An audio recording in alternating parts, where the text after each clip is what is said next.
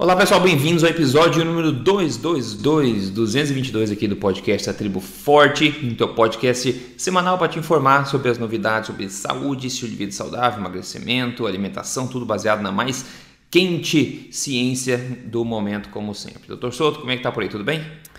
Tudo bem, Rodrigo. Bom dia e bom dia aos ouvintes.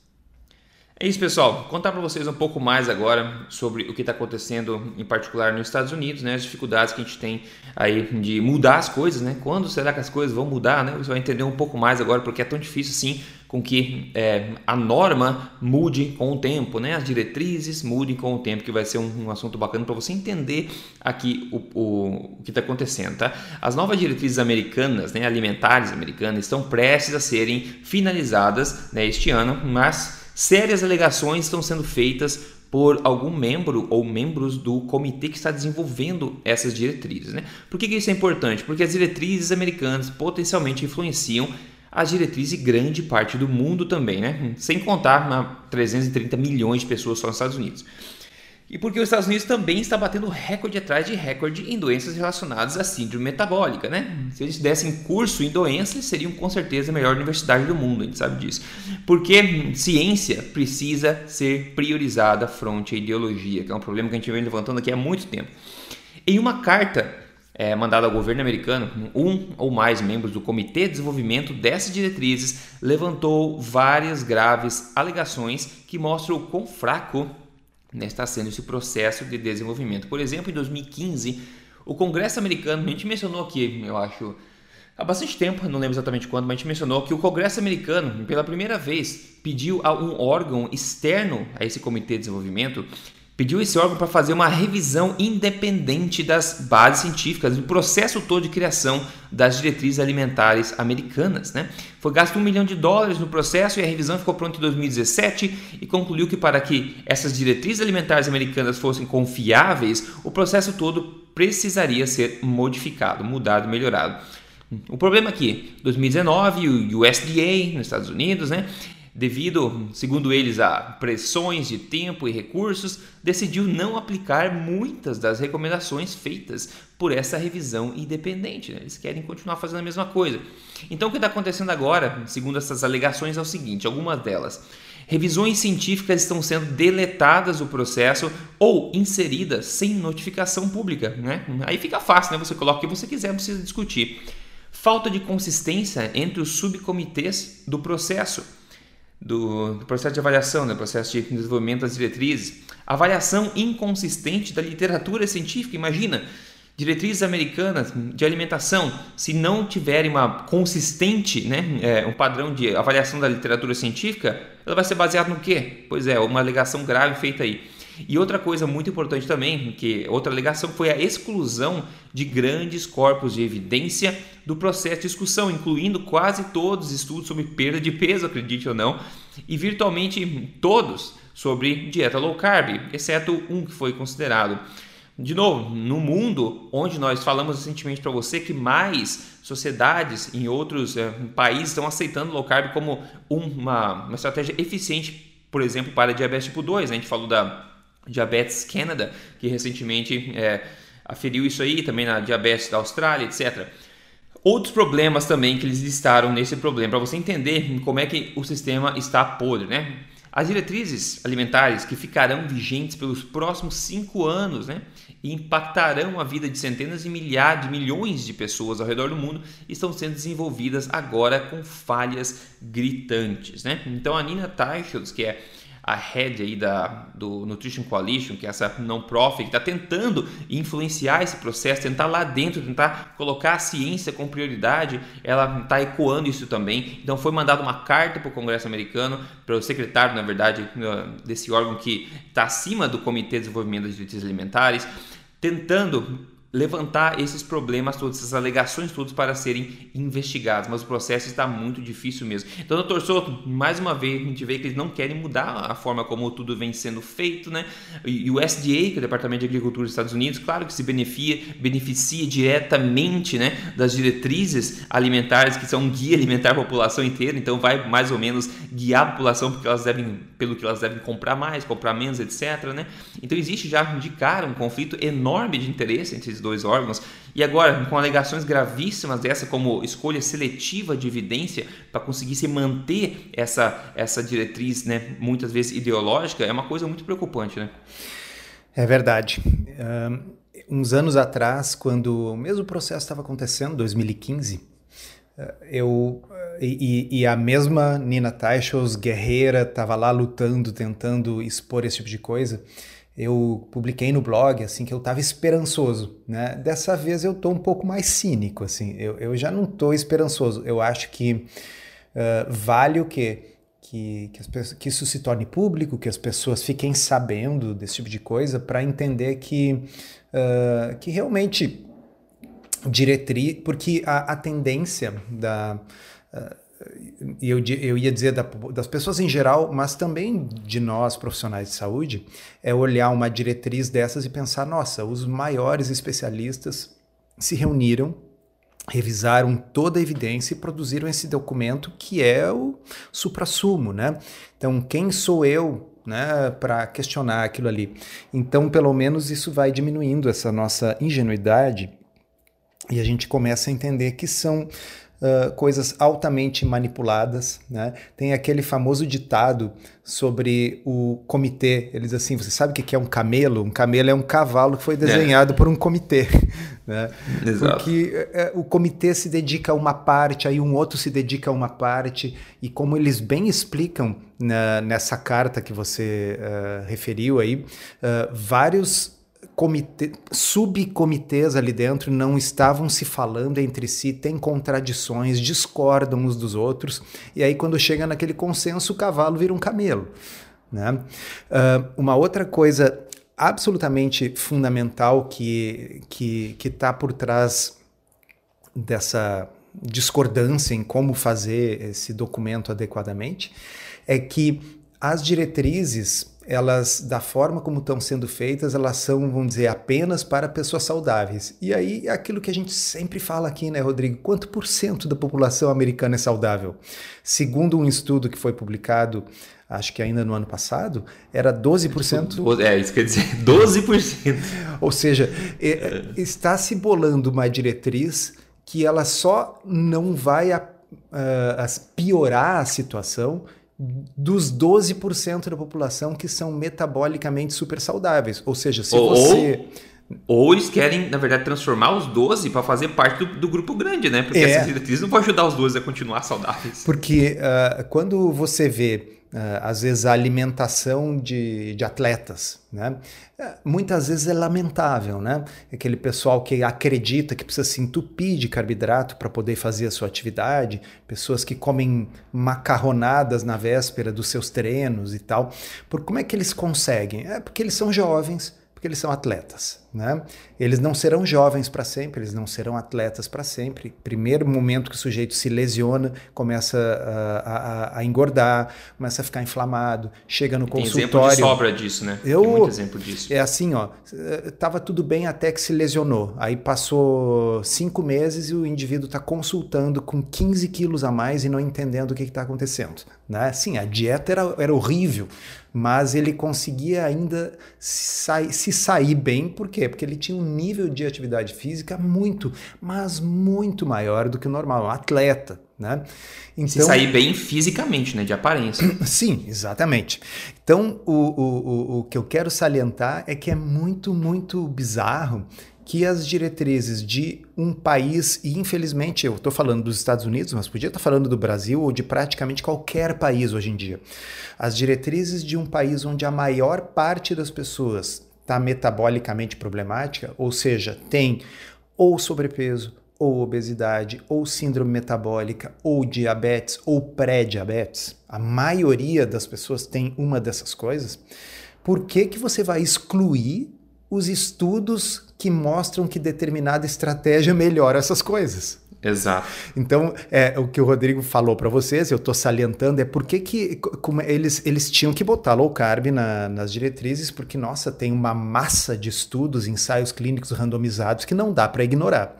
Aí o que, que eles fizeram? Não, vamos fazer o seguinte, vamos excluir todos os estudos que falam sobre sobrepeso, perda de peso, controle de diabetes e tal, sim, eles excluíram os estudos de low carb. Sim. Né? É uma Porque ótima desculpa para fazer é, isso. É uma né? ótima desculpa. Então, eu vou ler para vocês uns trechinhos de um editorial que a mesma Nina Teichels colocou uh, no Wall Street Journal. Tá? E ali ela diz assim, ó. No entanto, as próprias diretrizes alimentares do governo federal impedem que as dietas com pouco carboidrato sejam uma opção viável para 60% dos americanos com pelo menos uma doença crônica. Então, quando a gente fala em 88%, inclui os que têm uma doença crônica, os que têm várias doenças crônicas, mas 60% dos americanos têm pelo menos uma doença crônica. Tá? Isso ocorre porque as diretrizes exigem uma dieta rica em grãos com mais de 50% de calorias provenientes de carboidratos. As diretrizes não são meros conselhos, elas dirigem o Programa Nacional de Merenda Escolar, programas de alimentação para idosos e pobres e comida militar. Muitos pacientes aprendem sobre as orientações de seus médicos e nutricionistas, que por sua vez né, baseiam essas orientações nas diretrizes. Então, é como o Rodrigo disse, o problema é que o troço está sob os auspícios do Departamento de Agricultura, que exige que pelo menos 50% seja grãos. Bom, aí como é que vai fazer, né? Mas segue ela aqui, ó. Até o momento, Especialistas do governo que supervisionam as diretrizes alimentares recusaram-se a considerar publicamente alternativas de baixo carboidrato. O comitê de especialistas que elaborou as diretrizes atuais em 2015 conduziu uma revisão formal da ciência sobre dietas com pouco carboidrato, mas não publicou suas descobertas, conforme revelado por e-mails obtidos por meio da Lei de Liberdade de Informação. Ao não publicar a análise de baixo teor de carboidrato juntamente com as outras uh, revisões na parte principal do relatório, as dietas com baixo teor de carboidrato foram efetivamente excluídas. Agora, é. olha este trechinho. E olha o indivíduo. Assim, nós estamos numa situação que a pessoa que eu vou mencionar agora, que é a pessoa que nós já, tive, já dissemos várias vezes que, enfim, estava envolvido em tramas no sentido de falar que carne faz mal e tal, pois até esse indivíduo estava indignado com a situação. Tá? O professor de Harvard, Frank Hu, lembram dele? Aqui é o amigo é. do Walter Willett. Professor... Um dos três patetas. Isso. O professor de Harvard, Frank Hu, membro do comitê, questionou esta abordagem, abre aspas.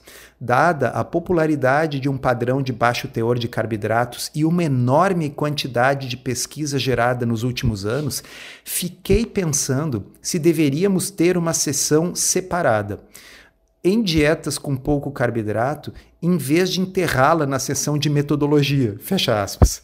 Ele acrescentou, abre aspas, as pessoas que estão familiarizadas com o campo, né, ou seja, quem estuda nutrição, as pessoas que estão familiarizadas com o campo, podem reclamar que ignoramos as evidências recentes e não damos dietas com pouco carboidrato, não damos a dietas com pouco carboidrato atenção suficiente que elas merecem. Fecha aspas. Então, isso foram e-mails que eles conseguiram obter através da lei de liberdade de informação. E aí veio a público. Então, é aquele negócio, né, pessoal? Existe a teoria de conspiração e existe a conspiração. Né? Aqui que pareça uma coisa se aproximando da outra cada vez mais. É, parece. aqui é um cara envolvido até o pescoço na preparação do negócio, dizendo: Ô pessoal, olha aqui, ó, cara, vai pegar mal, vai ficar chato. Quem entende do assunto vai dizer: cara, cadê a esmagadora quantidade de evidências sobre low carb. Vocês não vão falar nada disso nas diretrizes alimentares. É isso que ele está dizendo ali, né? Assim, ó, as pessoas familiarizadas com o campo podem reclamar que ignoramos as evidências recentes, né? Cara, é. é o, que ele sugeriu, acho que é legal. Se eles fizessem ao menos uma, né, uma, uma sessão separada de low carb, mesmo que eles é, enderecem isso para as pessoas que estão né, precisando é, com diabetes, não sei o que, já seria suficiente. Já seria né? suficiente porque daria a, a, a liberdade para os profissionais de saúde poderem orientar isso sem medo de represália, porque seria uma coisa que estaria oficialmente em diretriz e ao mesmo tempo uh, ajudaria o que a dar legitimidade para uma coisa que em termos científicos já tem, né? Mas aos olhos das pessoas que por isso que no começo da minha conversa eu disse assim puxa, a gente às vezes tem a ilusão, né, de que são aqueles grandes especialistas, os melhores da área, que vão se reunir e levantar o melhor da evidência para produzir um documento que é um negócio impressionante. Assim, uh, uh, sabe, é um, outro ditado, né? Aquele que diz assim: se você soubesse como são feitas as salsichas, você não comeria. Então, o problema é que aqui nós estamos descobrindo como é que está sendo feita a salsicha da diretriz se teve acesso aos e-mails e documentos internos, né? E, e é isso, é assim, uh, o pessoal deletando, excluindo as evidências de low carb de propósito e fazendo isso de uma forma tão absurda que o cara pega e manda um e-mail assim, pessoal, calma, menos, tá pegando mal, é, né? Tá, tá ficando Exato. chato. É, tem um outro ponto muito grande né, dessa discussão toda sobre diretrizes, que é o ponto das gorduras saturadas, né? Nossas prodígias gorduras saturadas. O comitê está pressionando, né, para que as gorduras saturadas sejam o quê? Reduzidas ao máximo, ou reduzidas ainda mais do que já vem sendo pedido para ser reduzido há muito tempo, há décadas. Né? E tem um debate sobre isso que foi é, publicado agora no Jornal Americano de Nutrição Clínica. Os principais, as principais perguntas que esse debate levanta para poder é, melhorar essa discussão são o seguinte: a primeira pergunta é, são quatro. Abaixar o consumo de gorduras saturadas abaixa o risco de doença cardiovascular? A segunda é: abaixar o LDL com menor consumo de gordura saturada indica uma diminuição do risco de doença cardiovascular? A terceira, né? o consumo de gordura saturada afeta outros aspectos que não o LDL, que predizem o risco de, de doença cardiovascular? E por último, Existe um racional suficiente para se estipular um número para a redução máxima do consumo de gordura saturada? Bom, até uma crença primária eu saberia dizer não para todas essas perguntas, né? Mas essas são as perguntas. Eu acho que as, as, perguntas são relevantes, mas eu acho um absurdo que as respostas não sejam óbvias ainda. Quem postou isso né, foi o Dr. David Ludwig, né, que também é de Harvard, como a gente fala, que é um grande defensor da, é, da, da, boa ciência, pelo menos em, nesses aspectos.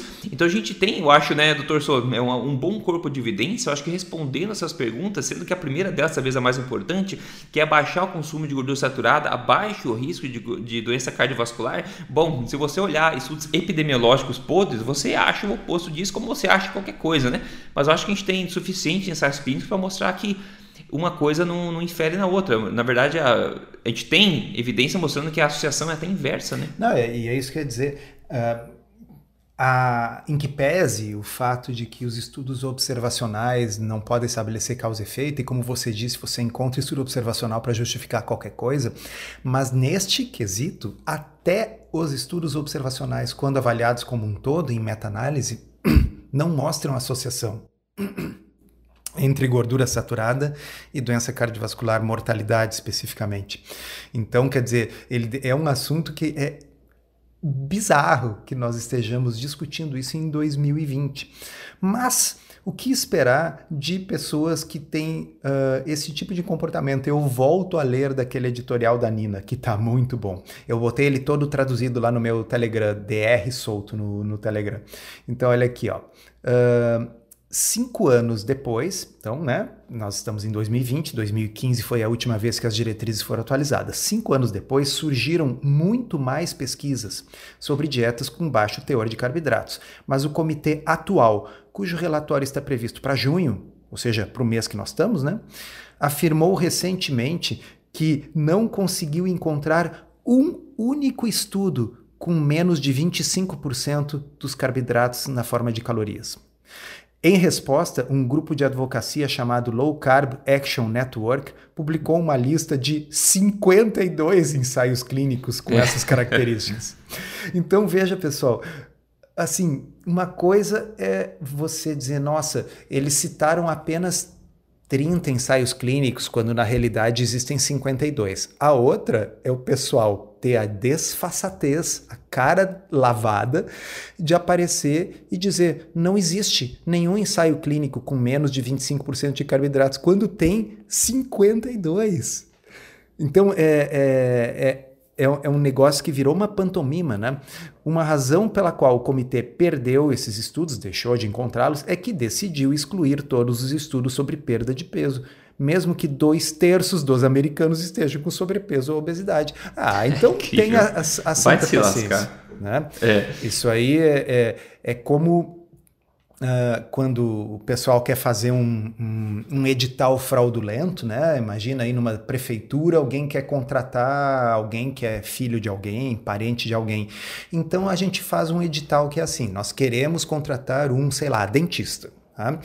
Ele tem que ter sido formado na universidade tal.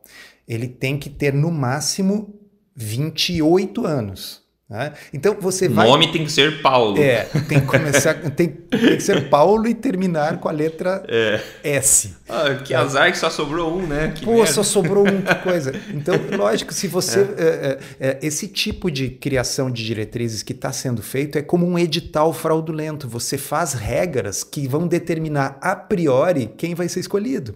Você cria regras que vão colocar somente os estudos da dieta vegetariana e mediterrânea que você gosta tá? e vão excluir todas as outras por uma questão das regras de, de inclusão e exclusão dos estudos que você colocou. Regras completamente absurdas e arbitrárias, do tipo, uh, nós vamos colocar, excluir da nossa análise todos os estudos que mostram uh, que uma determinada dieta faz você perder peso melhor que a outra. Bom, aí você exclui low carb, né?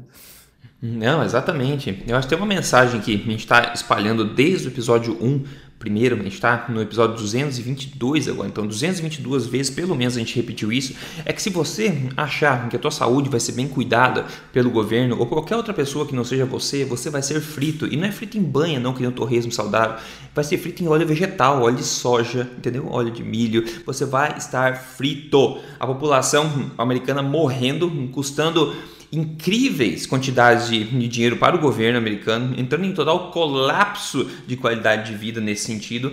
E o que acontece? As diretrizes novas, mesmo com toda evidência possível, não quer refletir a possível direção da cura, da reversão desses problemas. Então, se isso, essas coisas óbvias não acontecem num país como os Estados Unidos, como é que você pode esperar que outras coisas aconteçam até em outros países, se você depender desses miseráveis órgãos né, oficiais do governo podre cheio de conflitos de interesse e ideologia, pessoal. Se você não tomar na sua própria rédea, se informar, tomar suas próprias decisões, salvar sua própria vida, você vai morrer esperando esse pessoal se importar com você. Essa é a triste realidade. Eu acho que eu não consigo ver uma alternativa muito grande a isso, né?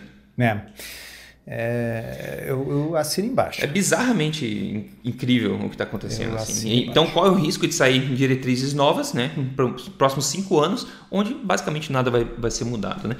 Agora, se você toma as rédeas da sua, da sua vida, você consegue ver coisas incríveis acontecendo. Como sempre, eu falo um caso de sucesso aqui. A foto do antes e depois que eu estou vendo na minha frente agora aqui é da Gisele Cristina. Ela emagreceu 14 quilos. Ela falou: agradeço a Deus em primeiro lugar por não me deixar desistir, por colocar o conhecimento da alimentação forte em minha vida, que tornou um sonho de 24 anos em realidade. Ela tem a foto do antes, a foto depois. Incrível a mudança: 14 quilos fez uma mudança enorme para ela. E de novo, pessoal, não é nada de misterioso, é nos reconectarmos a uma alimentação natural, onde prioriza nutrição. E se é focado em emagrecimento, você pode contar com toda a informação que eu te compartilho gratuitamente aqui. E se você quer um atalho passo a passo, como eu sempre digo para você entrar no código emagrecerdeves.com.br, onde você vai poder ter esse, esse guia total que te ensina o que fazer, mas também ensina para você por que, que as coisas funcionam. Aí você vê resultados incríveis como esse também. Então, parabéns aí a Gisele. Bom, Doutor Souto, é hora de falar de comida. Compartilhe o que, que você está pensando para a próxima. Se eu te conheço, vai dizer que não sabe. então você pode compartilhar de amanhã. Ou se você já sabe, ótimo também. Fala para a gente o que você está pensando. Eu não sei, comeu, mas está me dando uma vontade de ir comer um entrecô numa parrija que tem não muito longe daqui de onde eu moro, que agora já reabriu com todos os cuidados, com o espaçamento das mesas lá. Que beleza. E que é, é, é um corte gostoso, né? Ah, muito bom, muito bom. Porque ele tem uma gordurinha entremeada, né? E assim, eu não vejo muita graça em comer gordura pura, assim, por exemplo, aquela capa de gordura da picanha. Eu costumo dizer que se você vai comer aquilo ali, você vai estar tá ajudando a emagrecer o boi. Né? É. Agora, a gordura do entrecô, ela cumpre uma função social. Ah, ela está ali no sentido de assim derreter dentro ah, e produzir uma explosão de sabor. É, não é por nada que aqueles Wagyus, aqueles, né, o Kobe beef da vida, que basicamente tem, parece manteiga no meio da carne, né? Deixa saborosa, deixa é incrível. É, e agora é que eu falei isso, me deu uma vontade ainda maior de. Né? De. É. Pô, certeza. Ontem eu também comi bastante gordura saturada, né? Eu sempre gosto, porque, enfim, eu sei a importância disso. A gente fez rabada aqui em casa na panela de pressão. Um monte de gente no Brasil fala, não, Rodrigo faz rabada com agrião, não sei o quê. É, sei lá, eu, te, eu sou meio egoísta em, em, no quesito espaço na panela de pressão. Então, se eu tiver que fazer colocar agrião, eu prefiro colocar outro pedaço de rabada dentro ao invés. Mas, mas eu, eu concordo que, que pode ficar muito bom. E é delicioso, pô, é bom demais. Se você tem panela de pressão, pessoal, faça rabada na panela de pressão. Uma coisa que eu fui fazer esse ano só, pela primeira vez na minha vida, eu vi tantos anos da minha vida sem saber fazer isso. E agora eu fiz e realmente minha vida mudou. É mais uma das coisas que você pode curtir, né? que muita, muitos lugares do Brasil é barato, né? É o corte do rabo do, do boi. Aqui não é tão barato assim, mas enfim, são ideias, pessoal. Uma ideia para você se nutrir aí, tá? De forma saborosa. Não precisa sofrer para ser saudável, não. O oposto disso, na verdade, né? O oposto.